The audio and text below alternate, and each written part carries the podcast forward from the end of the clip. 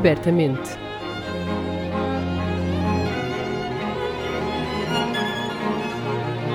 Um podcast da Orquestra Sem Fronteiras. Apresentado por Diogo Costa.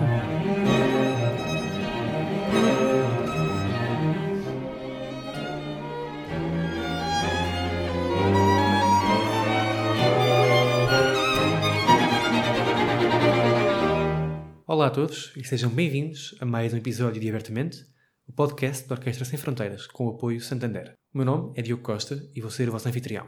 Perdoem-me, mais uma história pessoal para vos introduzir ao tema deste mês, mas quando a 24 de dezembro de 2020, véspera de Natal, morreu com 98 anos o violinista Ivry Gitlis, não consegui parar de pensar no assunto que vos trago hoje.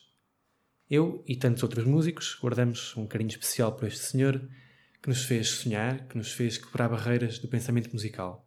E por isso, um brinde a ti, Ivry. Ivry Gitlis foi, para mim, um dos últimos reinventores da música clássica que o século XX nos deu o prazer de conhecer. No sentido em que empurrou as fronteiras da interpretação do repertório tradicional para o desconhecido e o fabuloso. Ficou conhecido pelas suas interpretações pouco convencionais, impregnadas de um sentido estético só dele e de muita coragem na argumentação do texto musical fez-me pensar, desde jovem até aos dias de hoje, sobre a importância de fazermos música de forma diferente, de olharmos para a música que fazemos com os olhos de hoje. Ele trabalhou numa fábrica de armamento durante a Segunda Guerra Mundial e tocou para as tropas aliadas. Foi embaixador da boa vontade da Unesco e procurou levar a música clássica a tantas crianças quanto possível. Mas e nós? Com que sentido de dever e de reinvenção olhamos para a música? É uma pergunta retórica, até porque a resposta vale mais tocada do que dada.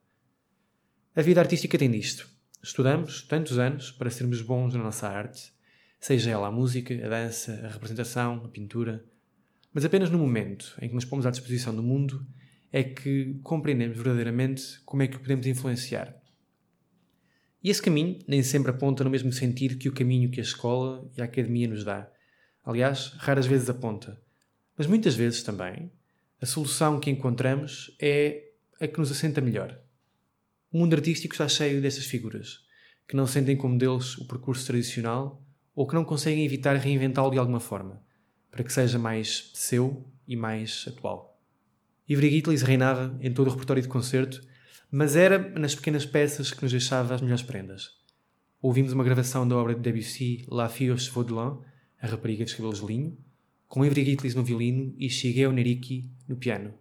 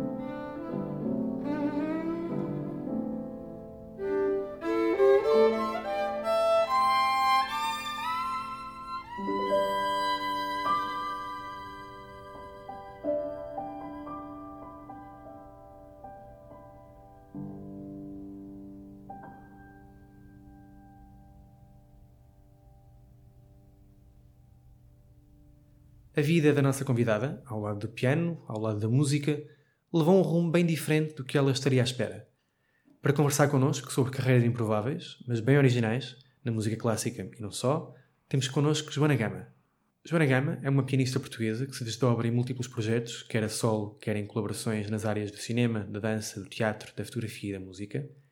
É doutorada pela Universidade de Évora e prossegue as suas investigações enquanto membro do CESEM 9FCSH. Apesar de inicialmente ter decidido dedicar-se à música com o intuito de continuar a herança associada a uma ideia de música clássica, recitais de piano com repertório canónico, uma série de acontecimentos em cadeia foram-na desviando de um caminho que julgava ser o seu. Daí que, os últimos anos, para além dos recitais que continua a ter prazer em fazer, tenham incluído colaborações com Luís Fernandes, João Godinho, Rafael Toral, Drumming GP, entre muitos outros artistas, cujo resultado tem sido apresentado regularmente em Portugal e no estrangeiro. Olá, Joana, bem-vindo ao podcast. Olá, muito obrigada. E a primeira pergunta que eu te, que eu te fazia é: tu, na tua biografia, dizes uma coisa muito curiosa que me cativou a minha atenção. Uma série de acontecimentos em cadeia foram-te desviando de um caminho que julgavas ser o teu. Explica-nos lá um bocadinho como é, que, como é que a tua carreira, este rumo de carreira tão diferente, este, estes eventos todos foram acontecendo na tua vida. Como é que tu se apontou neste sentido ao longo dos anos? Sim, quando eu digo que, que havia um caminho que eu julgava ser o meu, tinha a ver com uma relação com a música clássica mais formal. Eu decidi seguir música, decidi seguir piano, porque gostava de tocar o repertório pianístico que eu conhecia, gostava muito de tocar música do século XIX, nomeadamente, e sempre achei que seria isso a, a, a questão central do meu trabalho. Mas, como fiz dança quando era criança e, e, e vi um espetáculo da Tânia Carvalho em 2000 e 4, julgo eu, uh, que, que, acabou, que fez com que eu trabalhasse pela primeira vez com a Tânia e a partir daí começasse a trabalhar com outros artistas. Uh, isso foi-me desviando desse tal caminho que eu julgava que seria o meu. Um, porque eu também tinha essa abertura e tinha esse interesse, sempre gostei muito de outras áreas, de outras artes, e, e percebi que através do piano podia estar em contato com essas outras artes uh, no meu trabalho. E também pensei sempre que, que, que, teria que dar aulas, quer fosse uma vocação ou não, uh, para, enfim, como, como um trabalho mais fixo. E também dei aulas há uns anos e depois percebi que, que se calhar conseguia uh, ser freelancer e com os meus projetos diversificados uh, viver do meu trabalho como artista. Diz-me uma coisa, houve algum momento específico que tu, que tu digas que foi ali que aconteceu essa essa mudança de rumo foi a seguir a acabares de estudar, fazer o curso, ou foi uma coisa consolidada ao longo dos anos, tu foste percebendo que se calhar o, o repertório tradicional e, e uma carreira mais tradicional não seria suficiente para te, para te realizar enquanto artista? Foi algo que foi acontecendo aos poucos. E na verdade, eu quando fui para Londres e fiz o primeiro ano do curso na Royal Academy of Music e percebi que lá havia concertos com estreia de alunos de, de obras de alunos de composição, achei que era muito interessante participar na estreia de obras, trabalhar com os compositores. E quando vim para Lisboa, para, para a Escola Superior de Música de Lisboa, um, demonstrei essa minha vontade de trabalhar com os compositores, com os meus colegas e ficaram todos uhum. muito admirados porque quem era esta pianista que não estava fechada a estudar e que até tinha abertura para trabalhar com eles obras para piano. Aliás, há uma Sim, obra exa exatamente. Do, há uma obra do Camille chamada Etude d'Ut, que eu toquei bastante há uns anos atrás, um, que foi trabalhada com ele e que foi, no fundo, era uma peça dele, mas que pensámos muito a peça em conjunto. E isso deu-me imenso gozo. Aliás, durante algum tempo, agora nem tanto, porque vou estando ligada à, à, criação, se calhar de outra forma, mas durante algum tempo, quer durante o meu curso, quer logo após o final do curso, em que integrei o Som da Arte Elétrica Ensemble, trabalhei com o Lisbon Ensemble 2021, com a Orquestra Sinfónica Juvenil, também toquei algumas obras do Christopher Bachmann com eles. Nessa altura trabalhei bastante na, na estreia de obras, e não só nesse, nesse caso, mas também em obras a solo e, e em pequenos ensembles. E sempre foi um, algo que me deu bastante prazer, portanto ainda que durante o curso com a Tânia Show eu tivesse trabalhado mais com repertório canónico e também repertório do século XX, mas, mas muito ligado a esta herança da música clássica, ah, aos poucos eu já tinha essa abertura para, para experimentar, para estar mais ligada à criação contemporânea. Ok, isso, isso leva-me à segunda questão e eu originalmente tinha pensado nessa segunda questão uh, apenas direcionada para os alunos, para os jovens, mas agora ponho-te de uma forma mais, mais uh, abrangente. E te perguntar se achavas que os jovens estavam presos à ideia de uma carreira estanque no repertório tradicional, mas pergunto mais ainda: achas que não só os jovens, mas as instituições e os currículos estão demasiado presos a uma ideia de carreira muito ligado ao repertório tradicional e que seria benéfico pensar a carreira também eh, na área da criação, como tu fizeste, eh, a trabalhar com compositores, com outras áreas artísticas. Achas que isso é algo que em Portugal funciona de forma diferente daquilo que tu viveste, por exemplo, em Londres? Isso é uma questão mais profunda e, e mais complexa, porque eu, eu creio que esta, há um certo conservadorismo em relação à música clássica, mas que tem a ver com esta ideia de tradição, não é? De perpetuar uhum. algo que, que vem de trás, ainda que ligado à, à criação contemporânea. Eu creio é que a abertura a todos os níveis é importante para a vida e quando se afunila muito os interesses e se afunila muito o repertório, também se afunila muito as possibilidades de, de trabalho e de, e de, vida também, na verdade, não é só, não é só no trabalho. Portanto, hum, muitas vezes na, na música clássica é passada esta ideia do compositor como uma entidade uh, mítica e intocável qualquer coisa que o compositor faça, mesmo que seja uma nota que, que, nitidamente não, não fica bem ali, mas se o compositor fez é porque é porque era mesmo assim, e depois trabalhando com compositores percebe-se que há erros, que há gralhas, portanto há uma dose de vida real que existe e que existe também quando falamos de Beethoven, quando falamos, quando falamos de Bach, eram pessoas, eram pessoas com uma vida e também eram compositores. E, e às vezes eu, o que eu sinto é que, que, se calhar a música clássica às vezes há pouca humanização das pessoas que fazem a música clássica. Há muito endeusamento das obras-primas, os grandes pianistas, os grandes músicos e, e por que não pensar neles como pessoas e que, que fazem o que fazem brilhantemente, muitos deles, mas que são pessoas. E nós, eh, nós os comuns mortais, também somos pessoas para além das notas certas ou notas erradas que tocamos na, nas audições de classe. E isso sempre demorou algum tempo até perceber o, que tinha um certo desconforto, às vezes, com, com esse peso. Uh, e é o facto de depois de tocar música clássica ou de tocar piano fora do, do âmbito da música clássica aliviou-me talvez um pouco esse, esse peso que eu, que eu sentia e com o qual às vezes era difícil de lidar. Sim, como, como te compreendo. Bem, mas tu conseguiste um dois em um, que foi não afunilaste os teus interesses e procuraste para lá daquilo que, seria, que seriam os, os caminhos tradicionais e ao mesmo tempo conseguiste encontrar-te e encontrar o teu, por dar uma expressão, o teu nicho, a tua música, aquela que te interessava para lá das barreiras. E, isso é muito interessante porque tu acabaste o curso, começaste a, trabalhar com compositores e a fazer a tua música e interessaste pelo Sati, por outros compositores, por coisas que são tão tuas neste momento. Uh, como, é, como é que isso funciona?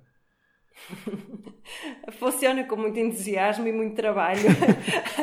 Portanto, há uma dose de loucura de, de sonhar e de, de, Sim, é trabalhar no vazio, não é? Tu foste, foste, entraste num, num campo, numa zona da, da criação onde.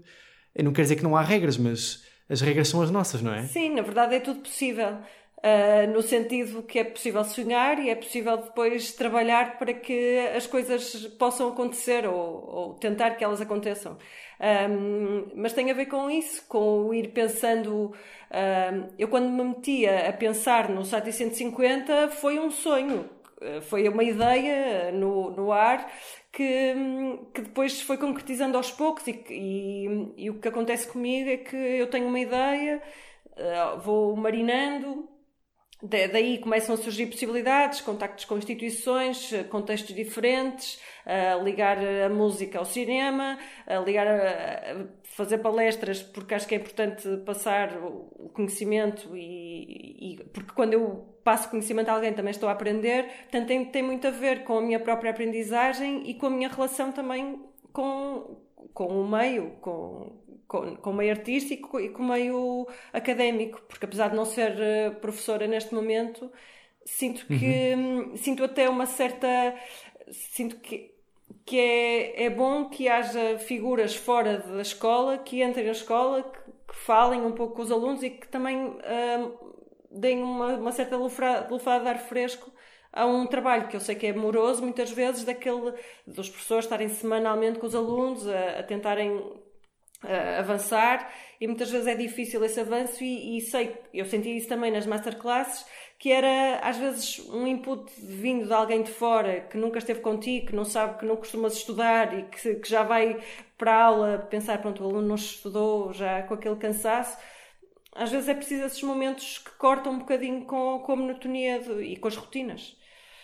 E, enfim, portanto, eu no meu trabalho acabo por não ter muitas rotinas porque cada, cada período do ano é, acaba por ser diferente, porque estou dedicada mais a um projeto ou dedicada ao outro, há alturas mais ligadas à concepção dos projetos, de produção também, outros momentos em que passo mais intensamente a estudar piano, a, a preparar repertório ou a estudar, a consolidar repertório. Portanto, as coisas vão, vão variando muito. Uhum. Joana, deixa-me só, antes de irmos ouvir um bocadinho de música, deixa-me só fazer aqui uma pequena nota para os nossos ouvintes que nos ouvem do lado de lá. Um, a introdução do programa não me permitiu contextualizar tudo. Tu falaste há pouco no 750, mas tu tens tantos e tantos projetos interessantíssimos e eu queria convidar os nossos ouvintes a passarem pelo teu site, joanagama.com, para saberem mais sobre esses projetos e sobre todo o trabalho que a Joana faz, uh, porque de facto é muito interessante. Joana, vamos ouvir um pouco de música. O que é que podemos ouvir neste primeiro momento? Bom, vamos ouvir último, a última faixa do disco Noturno. Uh, o Noturno foi uma peça eh, que eu fiz em cocriação com o coreógrafo Vitor Hugo Pontes. A peça estreou em 2017 no Teatro São Luís. Uh, para essa peça convidamos o João Godinho para fazer a música original para piano e toy piano, que eu toco ao vivo na peça, enquanto personagem. Um, e na altura da estreia, uh, muita gente gostou muito da música e até amigos que nos diziam: Ah, mas vocês podem nos dar a música, gostávamos muito de ouvir. E entretanto, não tínhamos essa ideia, mas acabámos por concorrer a um apoio da DG Artes, que ganhámos, e conseguimos editar o disco e as partituras. Na ideia também, não só que a música pudesse viver fora da peça, que é uma peça eh, para crianças, mas que os adultos costumam gostar muito também, é verdade. um, mas não só que a peça pudesse viver fora da peça, a música pudesse viver fora da peça em termos sonoros, através do disco, mas com as partituras. A ideia era também renovar o repertório que se toca nos conservatórios e como é sempre necessário tocar música portuguesa e que se tocam em geral sempre as mesmas peças, uh, que houvesse essa possibilidade. Um, e tem sido emocionante porque volta e meia vamos recebendo gravações de alunos a tocar as peças e é mesmo bonito uh, ver esta música passar para outras mãos. E este, eu escolhi este trecho especificamente, que é a canção de embalar da peça, porque é o último, é a última faixa do disco e tem um, uma faixa escondida. Portanto, há, há, há a peça, a canção de embalar, depois um pouco de silêncio e a seguir o Regal Taggle para toy piano.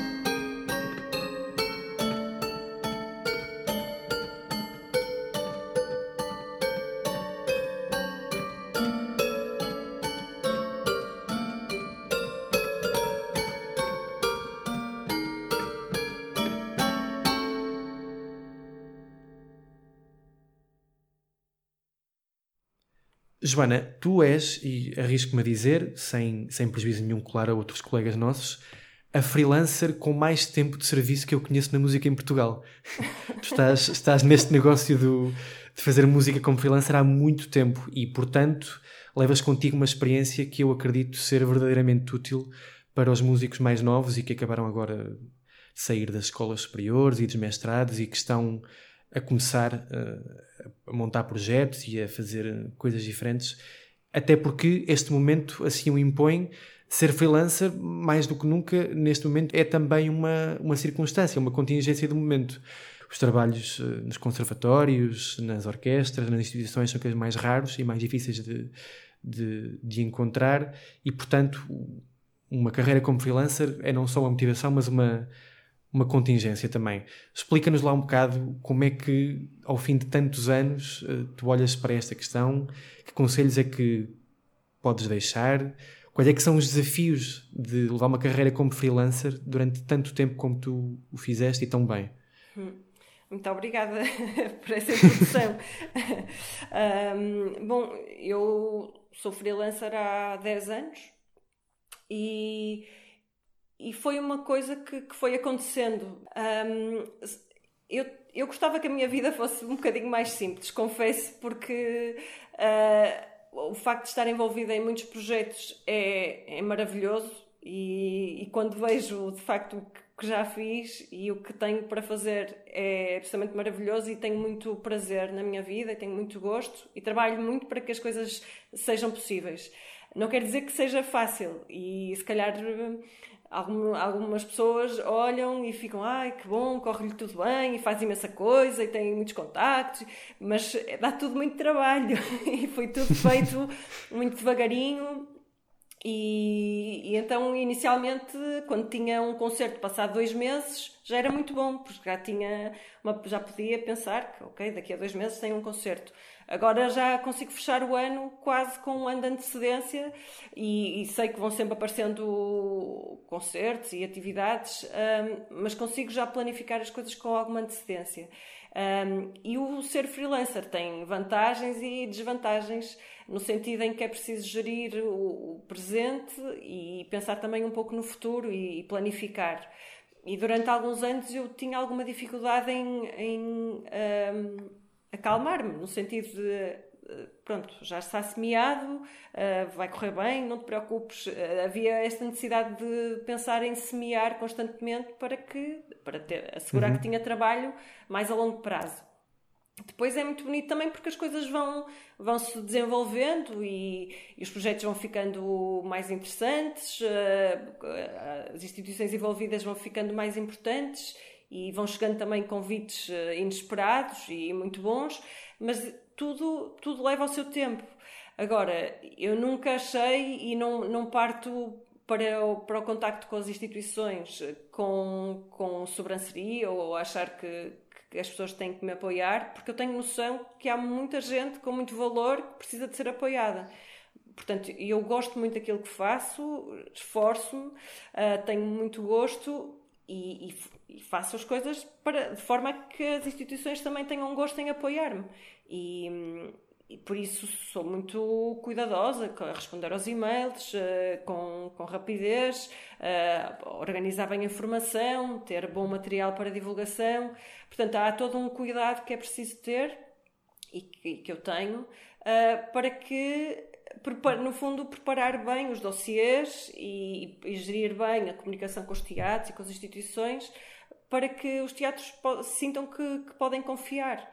E, e, isso demora tempo, portanto, não é, não é no primeiro contacto muitas vezes, e há muitas instituições para as quais eu mandei propostas há alguns anos que, que se calhar nem abriam os e-mails, e hoje em dia, se calhar, são eles a convidarem para, para criar uhum. projetos originais, portanto, tudo leva o seu tempo e é preciso ter eh, paciência também e perceber também qual, quais são os contextos certos para apresentar os nossos trabalhos, porque no meu caso eu sei que alguns projetos que eu tenho são bons para determinados teatros, porque os programadores gostam mais daquele tipo de música, uh, outros serão mais indicados para outros contextos. Portanto, às vezes também os programadores que eu sei, porque conheço alguns eh, mais pessoalmente, levam a mal se de repente num sítio ligado mais à música clássica lhes vão mandar propostas sei lá, música experimental uh, que uhum, não tem nada claro. a ver com a programação. Portanto, acho que aí também é preciso perceber, uh, e é, nesse caso é preciso ser observador, ter, ter noção do, do meio em que estamos a trabalhar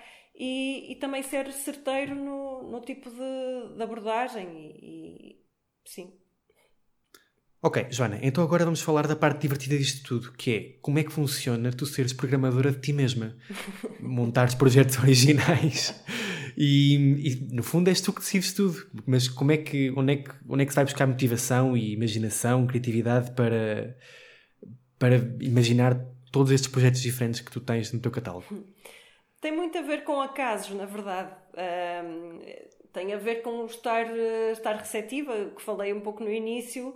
Um, e, por exemplo, agora tenho um projeto chamado As Árvores Não Têm Pernas para Andar, com apenas com toy piano e com música uhum. original do João Godinho e ilustrações do Francisco Eduardo. E este projeto surgiu porque hum, há, há uns anos eu ouvi uma conferência de um filósofo, uh, o Emmanuel Ecócia, que escreveu o livro A Vida das Plantas, um livro que eu tinha lido, e, e ele nessa conferência falava uh, que as crianças, às crianças é ensinado desde cedo a diferença entre os animais, portanto eles sabem que um cão ladra, ou como é que faz o cão, como é que faz o gato, etc. Mas durante muito tempo uma árvore é apenas uma árvore. As árvores são todas iguais quando, quando se desenha as árvores.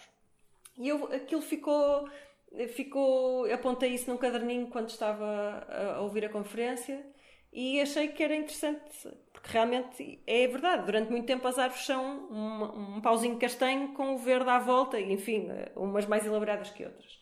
E o que o filósofo dizia era que se desde cedo fosse ensinado às crianças a diferença entre as árvores, entre os troncos, as folhas, eh, enfim, todas as particularidades, o mundo seria muito mais interessante. Cada vez que sai à rua, olhar para a diversidade da natureza seria um, um estímulo enorme. Isso ficou, a, a, a, eu fiquei a matutar nesse assunto e uns meses antes eu tinha recebido um convite para fazer uma peça para conto e piano, uh, um convite da Fundação Lapa do Lobo, uh, na, na, ideia de poder fazer um, um espetáculo para crianças itinerante, em que não fosse preciso um piano. E no fundo juntei as duas, estas duas ideias e fiz um espetáculo sobre árvores em que falo sobre três árvores às crianças e toco música original do João Godinho enquanto manipulo uns caixotes eh, que, vão mostrando as diferentes árvores. Um, portanto, este projeto surgiu assim. Uh, tem como coprodutores o Rivoli, o, o São Luís, o Centro Cultural Vila Flor, uh, o CAI de Severo de Voga e, e, a Fundação Lapa do Lobo, uh, que, em, e em todas essas instituições eu já tinha apresentado outros projetos e que no fundo confiaram no meu trabalho e, e me apoiaram. Mas depois outras coisas vão, vão surgindo, mesmo o, o Sati 150, em 2016, foi porque eu me apercebi em 2015 que em 2016 seriam os 150 anos do nascimento de Eric Satie e como gostava da sua música e já tinha tocado em 2010, desde 2010, achei que, que devia assinalar o momento. E podia ter, podia ter feito um concerto, mas não, resolvi fazer aquela, aquela festa gigante e, e que depois saiu um bocadinho do controle, em bom, claro. Mas, mas sim, as coisas vão, vão surgindo e às vezes preciso de travar um pouco porque, porque tenho sempre muitas mais ideias do que aquelas que eu, que eu concretizo. Ok, Joana, vamos ouvir mais um pouco de música e já voltamos ao Sati. O que é que podemos ouvir agora? Agora vamos ouvir um, uma das peças do disco Harmonie. Uh, este projeto Harmonie que fiz em conjunto com o Ricardo Jacinto e o Luís Fernandes uh, e o Fred Rompante na, na, na parte cênica, Uh, foi, na, na, verdade, uma encomenda do Teatro Maria Matos, que em 2016 então eu fiz o 750 e o Teatro Maria Matos não teria interesse em que eu apresentasse um recital de, música clássica, enfim, porque não, não era tanto a área deles, mas encomendaram-me uh, um trabalho original a partir da música de Eric Satie. E como eu já tinha trabalhado com o Luís Fernandes no, no Quest, Uh, tive a ideia logo de o convidar e juntos uh, convidámos o Ricardo Jacinto para se juntar. E então fizemos este trabalho original de piano, violoncelo e eletrónica a partir de música de Eric Satie.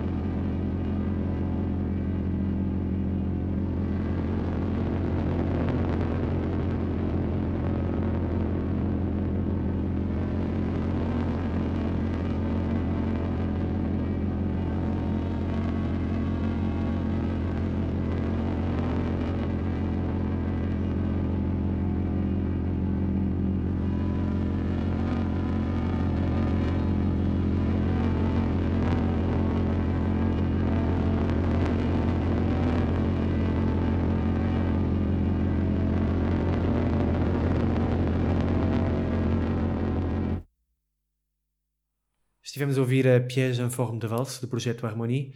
Joana, voltando ao Eric Satie, e aqui vou-te pedir que nos fales um pouco sobre tudo o que aconteceu com o Eric Satie. Este compositor tem um peso relativamente significativo na tua vida nos últimos anos. Tens uma série de projetos à volta da música dele. Porquê o Eric Satie? Mais uma vez, é quase um, um acaso. Uh, como muita gente, eu conhecia a sua música, uh, sabia do preconceito que havia em relação à sua música, esta ligada à, à banalização das gimnopedias e das gnossianes. Uhum. Um, mas em 2010, a propósito do Festival Dias da Música, fiz um concerto a que chamei Eric Satie, o Peripatético, e já explico porquê, em que intercalava a música de Satie com música de outros compositores que, de certa forma, também tinham aberto uma possibilidade dentro da música clássica diferente do, canon. E esse concerto, no fundo, serviu de base para depois o concerto de 2016, uh, que, era, que foi a figura central do Sati 150 que, e para quem não sabe o que é o 750, foi uma celebração que organizei em Portugal e que acabou por também acontecer no estrangeiro, uh, dos 150 anos do nascimento de Eric Satie. A ideia inicial era fazer 12 concertos uh, em 12 cidades diferentes portuguesas durante o ano de 2016, um concerto por mês, e a isso associei palestras nos conservatórios de música das cidades, escolas de música de cada cidade onde ia tocando, e uh, na editora Pianola, juntamente com, com uma série de amigos, fizemos uma edição especial da partitura, da partitura de Satie em Berrion de Séché, que, que, para além de música tem texto, portanto fizemos uma edição bilingue português-francês uh, dessa partitura, que lançámos no dia de anos de, de Eric Satie, no dia 17 de maio de 2016, num dia em que houve o lançamento desse livro no Conservatório Nacional e uma sessão do filme Antract e do Badlands na, na Cinemateca Portuguesa. Uh, o Antract é onde aparece Eric Satie, a única imagem em movimento que, existe, que se saiba eh, que existe do compositor, e o Badlands do Terence Malick usa a música do Eric Satie no filme. Para além disso, eh, nesse verão, no Festival Jardins Efêmeros, fiz uma performance da peça Vexação durante 15 horas um, sim, que foi a primeira vez que fiz essa peça e não estava nos meus planos repetir, uh, mas entretanto depois voltei a repetir essa, essa peça na Fundação Gulbenkian, no Festival, Festival de Piano Mania, a convite de, do Serviço de Música, uh, em 2018 e voltei a repetir ah, aí durante 14 horas e voltei a repetir a peça, nesse caso com uma, numa performance com o coreógrafo e bailarino João Fiadeiro, em 2019. Ok, bem, há tanto, há tanto para dizer sobre, sobre estes teus projetos de Henrique especialmente sobre o Vexation, uh, mas não temos tempo aqui de falar de tudo isso. Convido mais uma vez os nossos ouvintes a irem ver e ouvir tudo o que está no teu site e na internet sobre o teu trabalho e o Henrique. Mas queria te perguntar, para terminar, sobre uma, uma questão uma, uma coisa que disseste numa entrevista, se não estou em erro, na RTP1 ou 2 em 2019, acho que foi não, eh, uma entrevista que deste sobre o, o teu último disco, em que tu falaste um bocadinho sobre o amadurecimento de obras em palco, hum. que é uma questão interessante. E queria que nos explicasses um bocado sobre como é que funciona para ti isto de amadurecer obras em palco, porque é um conceito que eu acho muito piada e estou absolutamente de acordo, mas que não é uh, o mais vulgar e poucas pessoas o defenderão certamente, mas explica-nos um bocadinho o que é amadurecer obras em palco. Acho, acho curioso que, que faças essa questão, porque para mim é, é bastante importante isto e, e, e não, não pensaria que poderia ser eh, controverso, mas, mas compreendo também que possa ser agora que, que falamos nisto. Mas... Eu acho que está muito ligado àquela questão que falaste no início da, da, da entrevista eh, das ideias pré-fabricadas e do endeusamento da música clássica e um bocado aquela ideia do se não está perfeito não pode ir para palco. Pois, porque um... eu, eu discordo disso de facto, porque, porque é um bocado como a vida, nós nunca estamos preparados para a vida, mas temos que a viver. E se ficamos em casa à espera de estarmos preparados para enfrentar o mundo, ou se não temos um namorado porque estamos à espera de, de estar preparados para ter uma relação, uh, ou se não, não temos conhecimentos para fazer um grande prato uh, ao jantar e, e, então não cozinhamos, quer dizer, nunca vivemos.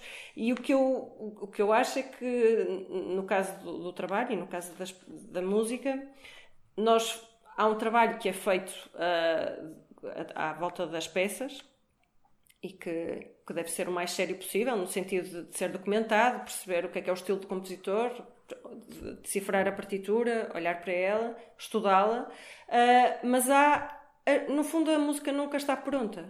Nós, há sempre margem de melhoramento e se nós adiamos a partilha da música com o público e se adiamos o momento em que a adrenalina uh, tem um papel importantíssimo uh, na forma como nós gerimos a música e como nos relacionamos com a música, estamos a adiar a, a sua concretização.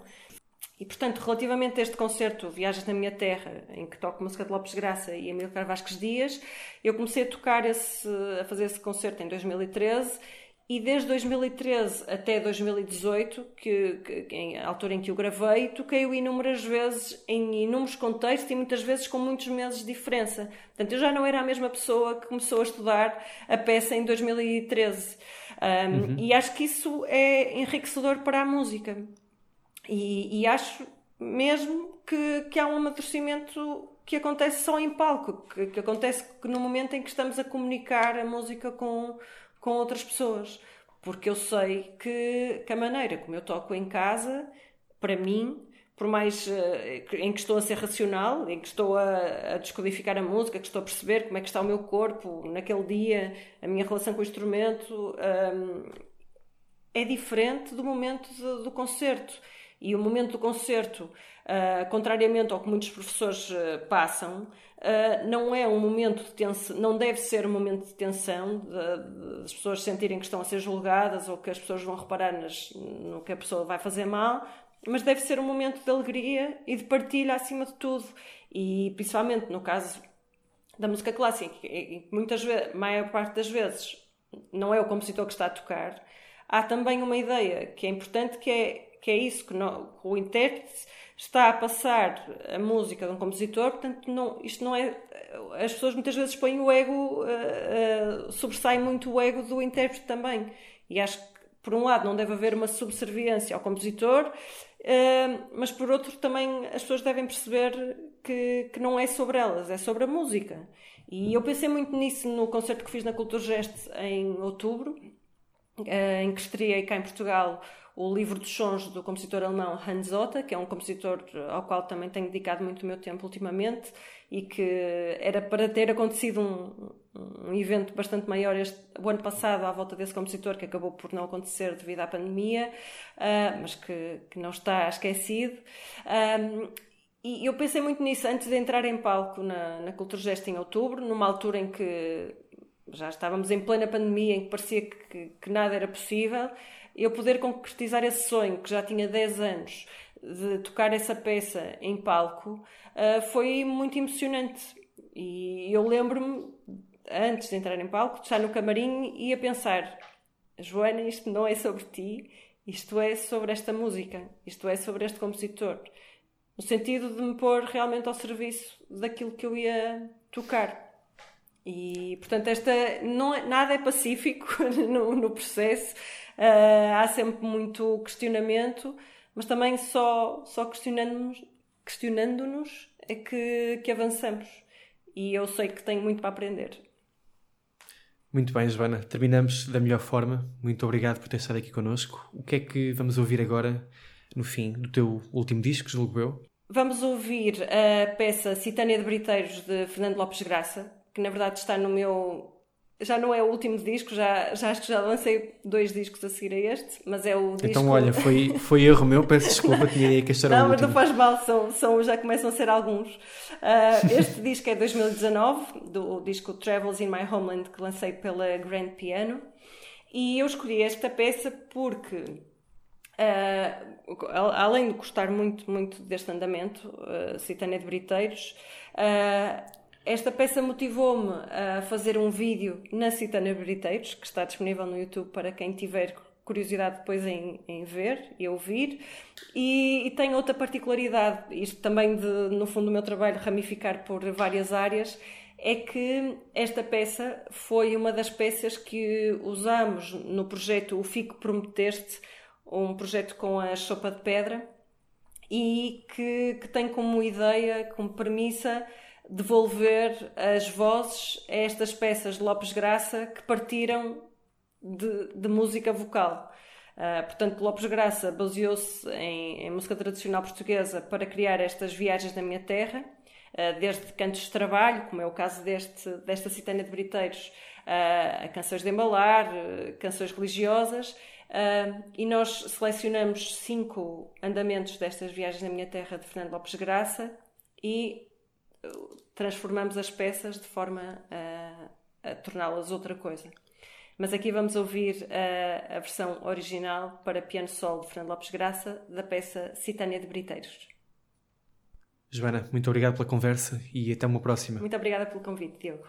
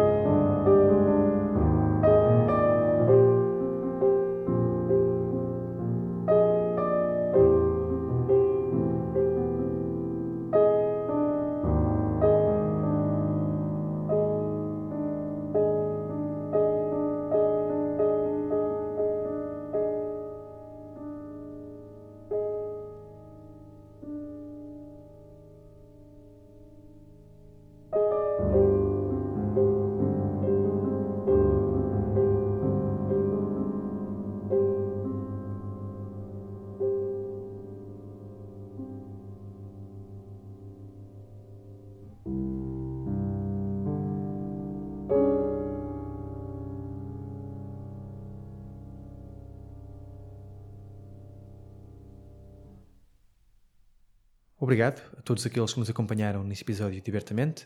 Estamos de volta no próximo dia 11 de março para o sétimo episódio com Ana Vitorino de Almeida. Até lá, passem bem e abertamente.